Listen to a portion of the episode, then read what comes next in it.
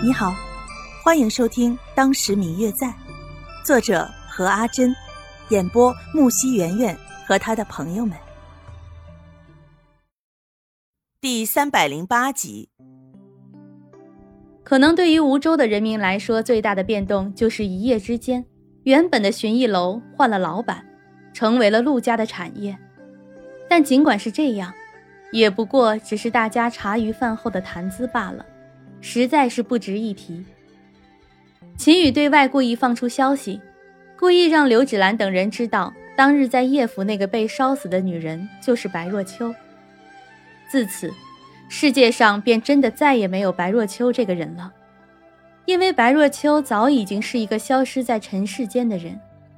所以，即使是知道在叶家地牢中被烧死的那个人就是白若秋，可是却也没有人出来为其送葬。何况，原本便烧的只剩一把灰了。当听到白若秋去世的消息，刘静安正在巡山脚下的桃花坞，也就是白若秋的老家附近游历。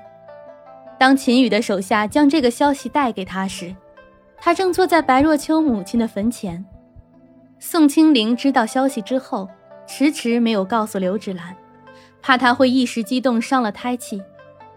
方玉楠当时还未离开梧州城，因此最早便赶到了叶家，却只见到了白若秋的骨灰，与他从小便佩戴的一只玉镯。对于白若秋的离开，大家都感到万分的震惊，迟迟不肯相信这是真的。反观陆轩，依旧是笑面春风，仿佛人生之中从未有过这个人一般。即使是面对着方玉楠等人的质问。却还能依旧笑着问：“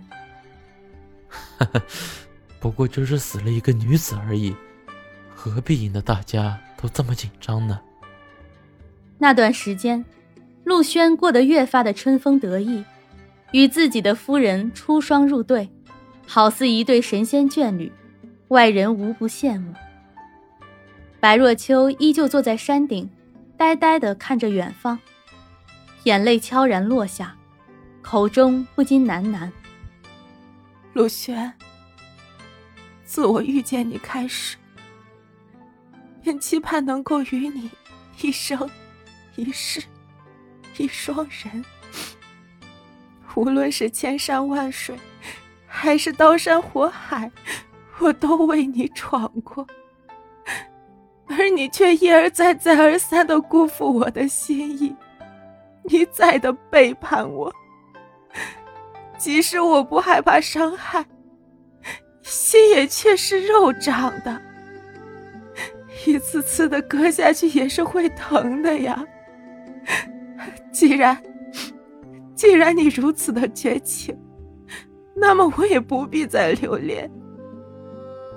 谢轩，你我自此，今生，来世，永无关联。